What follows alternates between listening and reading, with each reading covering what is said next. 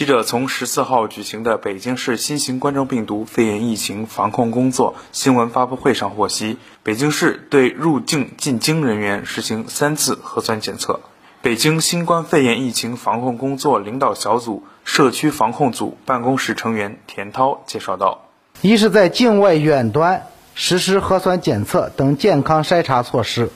持五日内核酸检测阴性证明的，才可以登机；二是，在入境通关时，海关进行健康申报和核酸检测；三是，集中观察期满，再进行一次核酸检测。”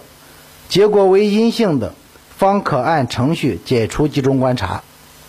据了解，集中观察人员期满前一天，隔离人员信息将被点对点推送至北京市相关区及外省区市。对返回北京市社区村的，为保证个人及社区居民安全，需继续进行七天健康监测，坚持自测体温。若出现异常症状，应向社区村。报告并及时就诊治疗。返回其他省区市的，应按照当地疫情防控政策要求加强管理。